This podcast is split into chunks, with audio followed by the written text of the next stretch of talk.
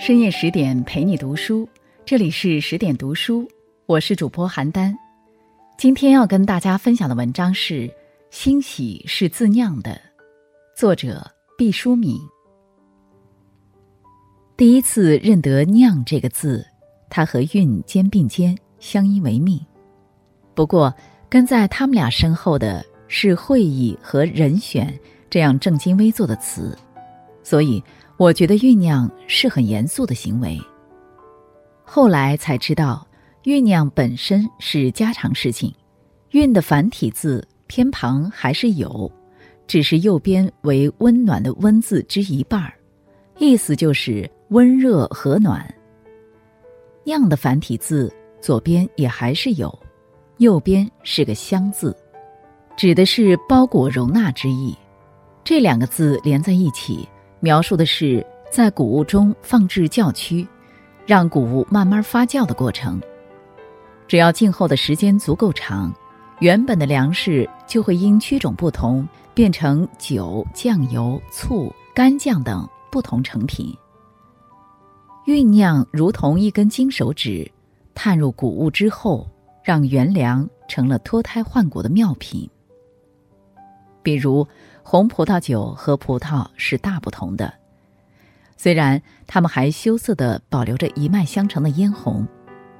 黄豆和豆瓣酱也分道扬镳了，虽然它们都还保存着某些破损的豆瓣儿。醋和它的前身就更南辕北辙了，洁净的透明米醋有得道成仙的飘逸，它粗糙的前身像池塘中的泥。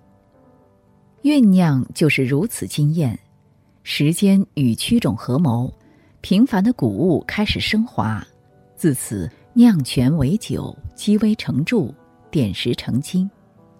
曹操除了金戈铁马可歌可泣，还会酿酒。他呈给献帝的酿酒秘方，从用曲多少，用到多少，到何日自曲，几日一酿，都说得条理分明。甚至给酿的不成功的酒指出了一条洗心革面之路：若以酒韵苦难饮，增为十酿，即可变成好酒，能够干饮了。古代的知识女性卓文君也是会酿酒的，靠自己双手劳作酿出的美酒，一时间竟成了私奔之后司马相如小饭店的招牌。现代的女人、男人。很少会酝酿之法，葡萄酒是在酒厂制造的，酱油是在酱油厂生产的，醋是在醋厂完成的。我们荒疏了很多本领，以为万物都是从超市的货架上诞生的。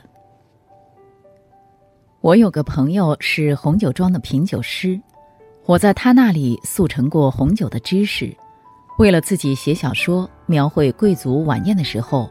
不至于露怯，他耐心讲解，希望我能成才。谆谆讲解多次之后，进入了验收阶段。他拿出酒鼻子考察我的长进。酒鼻子这名字说起来凡俗，实则是一种来自法国的专业品酒鉴赏工具。他把葡萄酒的香气收集起来，制成类似标本的小瓶子，包含了葡萄酒中常见的七十八种典型气味儿。共分为五十四个香味系列、十二着味和十二项目系列，水果、花卉、树木、草本、香料、动物等味道，无不囊括其中。比如荔枝、黑醋栗、松露、胡椒、烤杏仁等八竿子打不着的气味，在酒鼻子里都占据一席之地。合格的品酒师更能准确地说出各种气味的名称。当我成功的把酒鼻子中的某一果香说成是柿子椒味儿之后，品酒师以绅士的绝望表达了对我的遗弃。不过我可没有以怨报德的放弃它。某年夏天，我的一位朋友送来了一大篓优质葡萄，金银玉滴，紫霜盖顶。我以为他从花果山归来，非常好的葡萄。猴王汗水涔涔地说：“是啊，是啊。”我频频点头，然后为难地说：“这么多怎么吃得完？把它们冻起来，寒冬腊月时拿出一粒儿，往嘴里一扔，嘎嘣脆，你可以咂摸出夏秋的味道。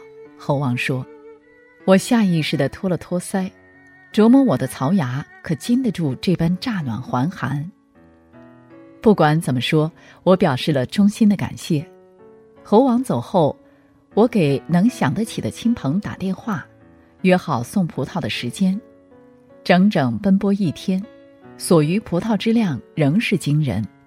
我给绅士品酒师打电话说：“我要送您一些上好的葡萄。”给我送葡萄，有点像给渔民送隔离。就绅士回答：“但是我的葡萄太多了，放下去会坏掉，暴殄天物啊！我真有点急了。那您可以把它们酿成葡萄酒。”就绅士说：“酿酒，完全不会。”我茫然。酿酒并不难，从前几乎所有的女人都会酿酒。我把要领交给您，网上也有攻略，你只需准备一些干净的玻璃容器就行了。就绅士轻描淡写，在送无可送的危急情况下，为了挽救葡萄，只有学习酿酒。哪儿能有酒曲？我突然想到这一极重要的问题。如果您是专业的酿酒工厂，当然需要酒曲，但您在家里。试着酿这么一点葡萄，可以不用酒曲。就绅士说：“本来我就是生手，再没有酒曲，这不还没启动就意味着完全失败吗？”我气急败坏，觉得这酒绅士草菅人命。哦，确切的说是草菅葡萄命。酒绅士说：“您的葡萄上可有一层白霜似的东西？”我说：“有。”酒绅士说：“这正是天然野生的酵母菌，你只要在清洗葡萄的时候，不要把它们一网打尽，等上一段时间，他们就能自动把葡萄发酵成酒了。”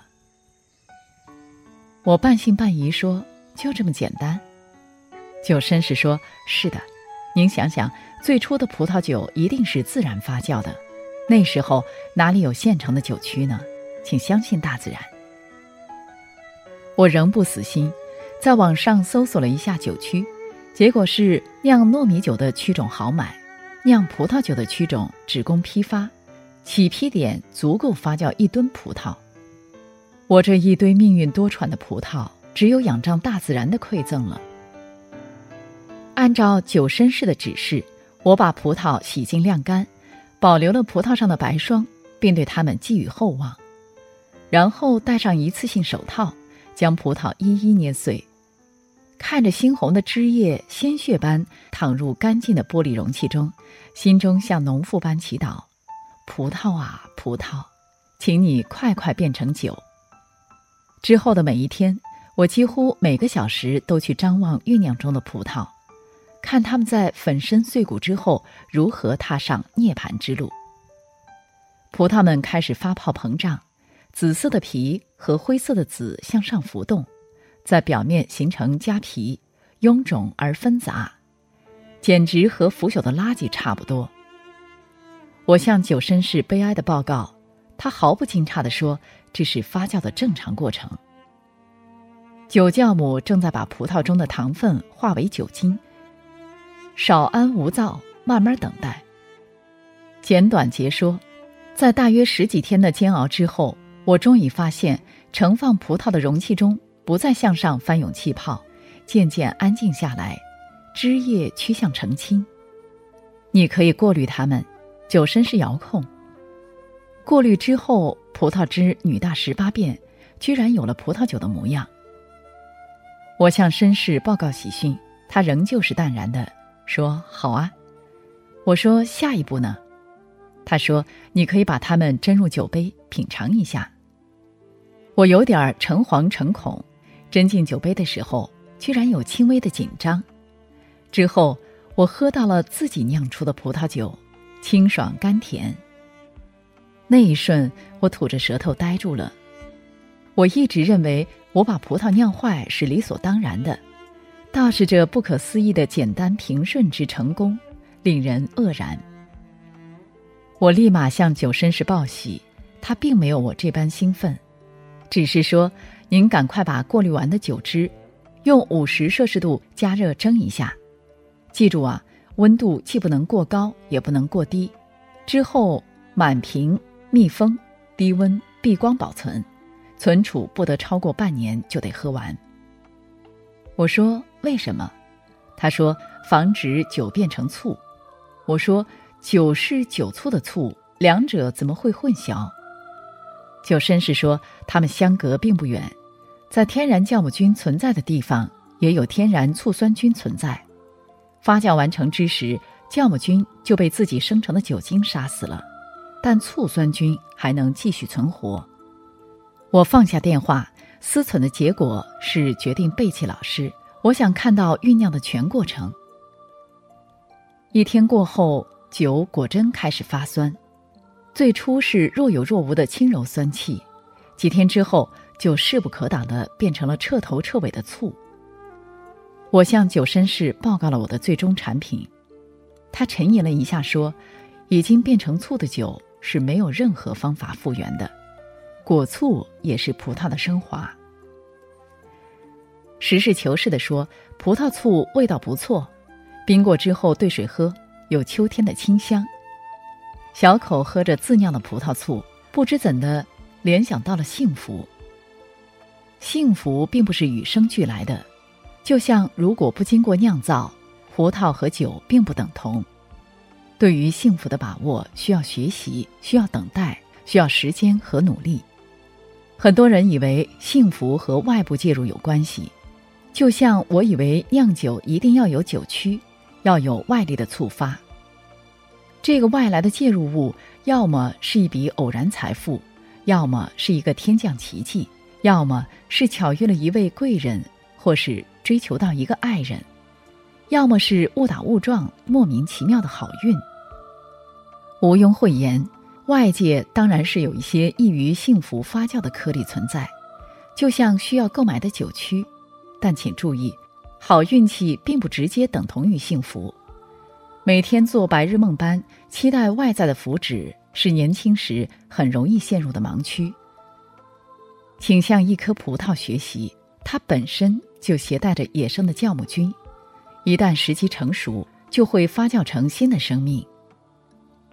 人世间的俗常生活，也蕴藏着天然的幸福因子，白霜般粘结在生活的缝隙中。这就是我们对人世间的善良期望，是我们坚守勤劳的信念，是我们的真诚和友爱，是我们的努力和慈悲。只要有了这些，即使没有外来的助力。一样能创造出属于自己的幸福。需要的只是时间和持之以恒，这就是酝酿幸福的过程。由于自己的不慎导致了不幸时，我们常常会说：“谁谁自己酿出了一杯苦酒。”是不是可以反过来说，幸福也是自己酿的呢？有葡萄在，就有野生的酵母菌在。有生活在，就有天然的幸福因子在。只要努力，葡萄和我们都有希望走向升华。深夜十点陪你读书，文章的最后告诉大家一个好消息：为了让大家看到、听到更多优质好文，我们推出了全新的十点读书 APP，功能很强大哦！十天陪你免费听本书，人物传记给你成长的经验。